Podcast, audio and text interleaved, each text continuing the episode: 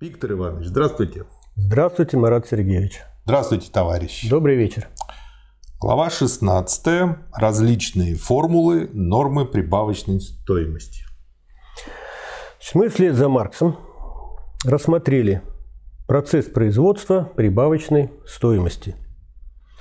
Рассмотрели такие ключевые понятия, как норма прибавочной стоимости, рабочий день, вот особенности производства абсолютной прибавочной стоимости, затем производство относительной прибавочной стоимости и единство – того и другого.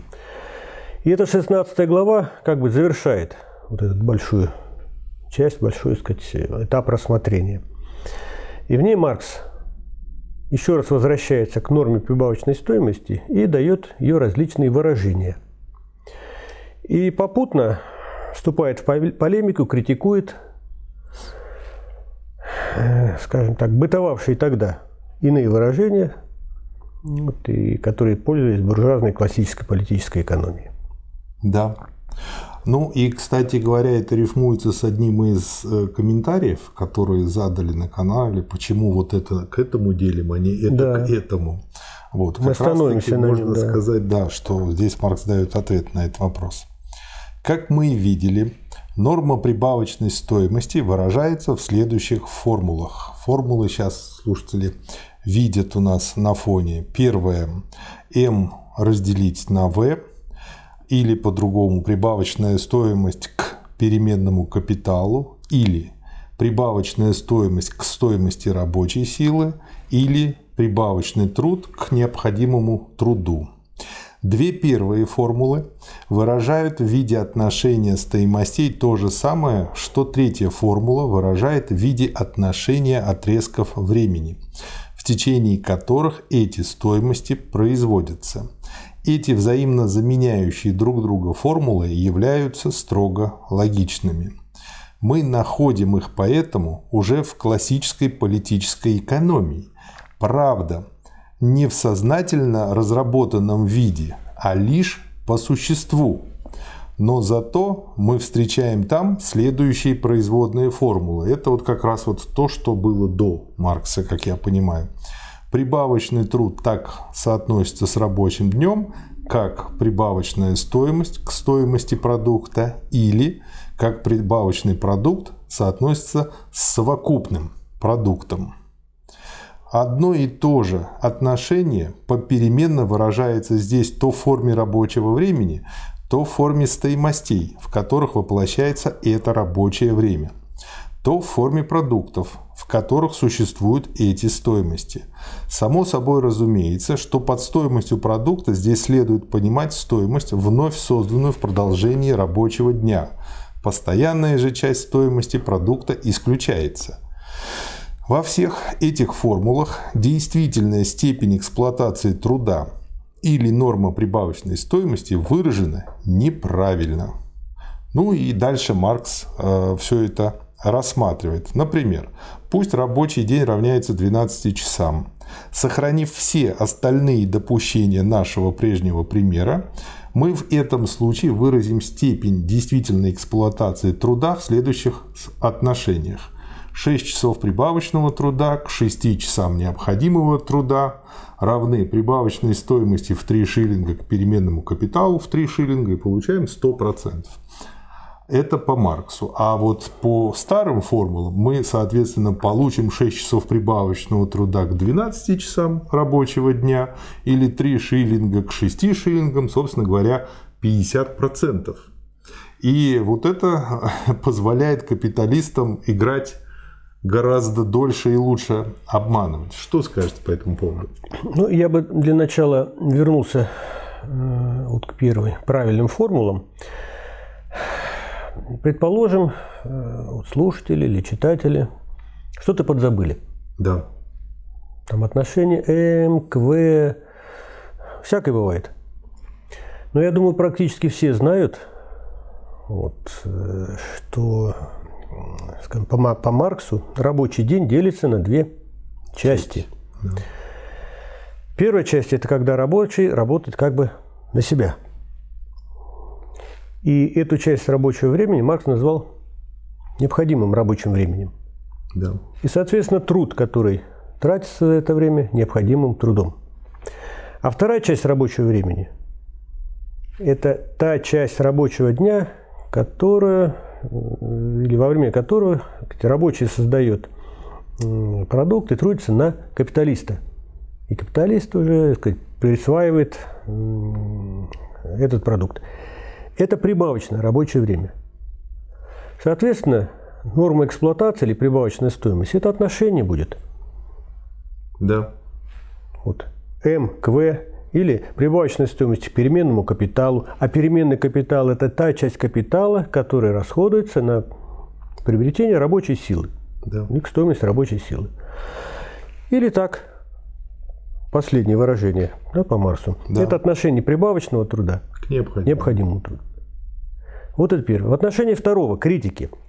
Э, Действительно, вот я посмотрел э, э, те вопросы и та дискуссия, которая идет после наших занятий, что радует, между прочим.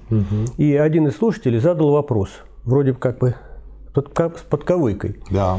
А почему это вот вы э, значит, берете, когда рассматриваете норму прибавочной стоимости, берете отношение к М к В? Ну, мы и Маркс. Э, Наверное, правильно будет взять отношение М Ко всему дню. Ну, вот как вот. да, ко всему дню или к вновь созданной стоимости, Да. где в знаменателе будет не только не, не- не заработная, ну, не стоимость рабочей силы или заработная плата, я забегаю вперед, а все это отношение, вся вновь созданная стоимость В плюс М. Но вот я немного отклонюсь в сторону. Ну, Тут прекрасный, как говорится, пример того, когда производственные отношения, которые являются базисными, да, они определяют и то, что в головах у людей. Мгм. Вот это с одной стороны.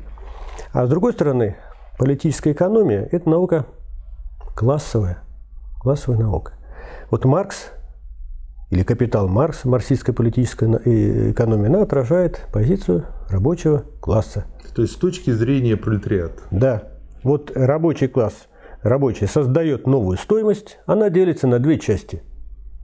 И норма эксплуатации или норма прибавочной стоимости, Это она характеризует отношение, отношение э, того, что присваивает безвозмездно капиталист М прибавочной стоимости, числители, а в знаменателе В то, что капиталист отдает рабочему. И такое резкое отношение, даже к арифметике перейдем, вот такая черта, которая разделяет одно от другого. А вот что делает буржуазия? Ей же это не нравится, вот это да. дело, да, сказать, вот эту докопаться до Надо как-то сущности. Придумывает, да, преуменьшить, вообще замазать, замазать. Поэтому в знаменателе дается такое трогательное единство, я бы сказал, В плюс М. Здесь ключевой плюсик. И Маркс там дальше пишет, вот он, э, что создается такая иллюзия, да, или видимость отношений товарищества. Вот Да. здесь В заработная плата, плюсик, совершенно верно, М. И это везде проявляется э, и в буржуазной политической экономии, и во времена Маркса, и сейчас, через 150 лет, и в статистике. Потом, может сказать, э, мы несколько забегаем вперед, когда будем рассматривать вот уже буквально на следующем занятии заработную плату. Вот откройте э, любой статистический сборник современный, буржуазный. Там ведь нет заработной платы рабочих и, и, сказать, э, прибыли и прибавочной стоимости капиталистов. Все это выморали понятие рабочего. А есть некие средние величины. да, берут настоящую реальную заработную плату рабочих, там 20, там 25, 30 тысяч, ну или побольше. Плюсуют, ставит плюсик. да, прибыли эти, зарплаты миллионные, миллиардные капиталистов. И берут некие средние. Там голова уже, так сказать, пухнет от этих э, вариантов средних величин. Просто средние, да, медианная зарплата и прочее, прочее, прочее. И средний получается очень хорошо. Вот совсем недавно узнал, что средняя заработная плата э, в нашем городе Ленинграде, Санкт-Петербурге превысила 80 тысяч рублей. Да? Хорошая средняя заработная плата. При том, что рабочие получают, ну, наверное, в разы меньше этой заработной платы. Так вот, теперь по существу. Э, э, Ну, мы как диалектики должны и другую сторону рассмотреть. На самом деле, понятие В плюс М – это важное понятие политической экономии. Это вновь э, э, созданная стоимость. Да. Если брать в масштабах общества, то есть В плюс М, созданное так сказать, во всем обществе, это национальный доход. Это важная категория. Если добавить потребленные средства производства С, получится С плюс В плюс М совокупный общественный продукт. Тоже важная категория. Но мы-то рассматриваем здесь вопрос общей степени эксплуатации, да, норм прибавочной стоимости. Вот. И это отношение m числители и знаменатель m плюс v только показывает долю, долю, скажем, капиталиста вот, во вновь созданной стоимости. Или обратная величина может быть долю рабочего. Вот и все. А степень эксплуатации здесь не видна абсолютно. Да. То есть эти формулы, по сути дела, вы в самом начале правильно отметили, как и Марс здесь пишет, они маскируют как бы Классовый подход. Да, и выражают классовый подход, маскируют истинные отношения. То есть, если я правильно понял, э, марксовые формулы отражают точку зрения пролетариата, и он же и говорил, что его книга для рабочих, да. они должны изучить ее. А это точка зрения буржуазии.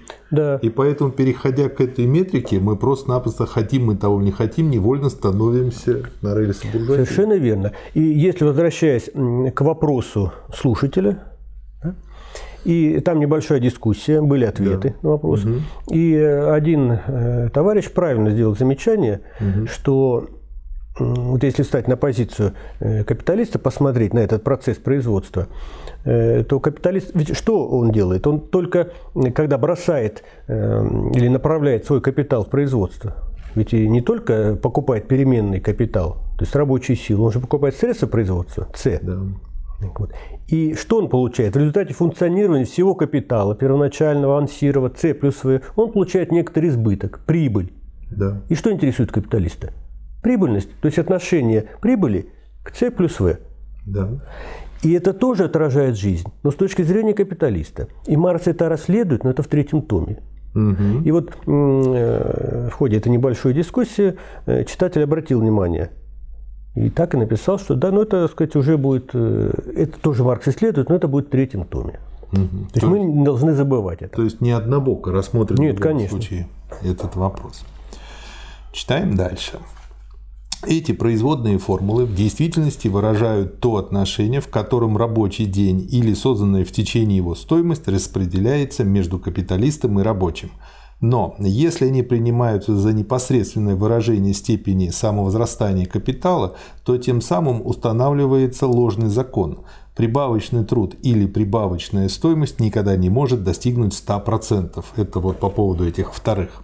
Ну да, я тоже все время думал, то есть здесь как ни верти, у тебя все равно будет меньше 100%. Конечно. Такая Конечно. иллюзия как бы. И получается, что вот я такой вот честный капиталист, более честный так как прибавочный труд всегда составляет лишь часть рабочего дня и прибавочная стоимость лишь часть всей вновь созданной стоимости, то прибавочный труд всегда необходимо должен быть меньше, чем весь рабочий день или прибавочная стоимость меньше, чем вся вновь созданная стоимость.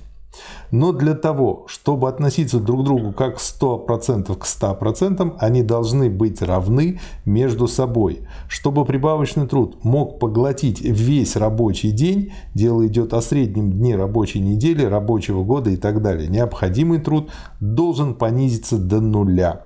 Но если исчезает необходимый труд, то исчезает и прибавочный труд. И вот получается, всегда мы будем вертеться в этой иллюзии, что очень выгодно, собственно говоря, для буржуазии. Присущий классической политической экономии, как я понимаю, классической политэкономии Маркс называет политэкономией, которая была до него. Не вся. В тот момент. А та политическая экономия, которая создана двумя выдающимися представителями. Смитом и Рикардо. Адам Смит и Давид Рикардо. Совершенно угу. верно. Метод рассматривать рабочий день как величину постоянную укрепился благодаря применению вот этих вот формул второго вида, так как здесь прибавочный труд сравнивается всегда с рабочим днем данной величины. Тот же самый результат получается, если обращают внимание исключительно на распределение вновь созданной стоимости. Рабочий день, уже воплотившийся во вновь созданной стоимости, всегда является рабочим днем данной величины.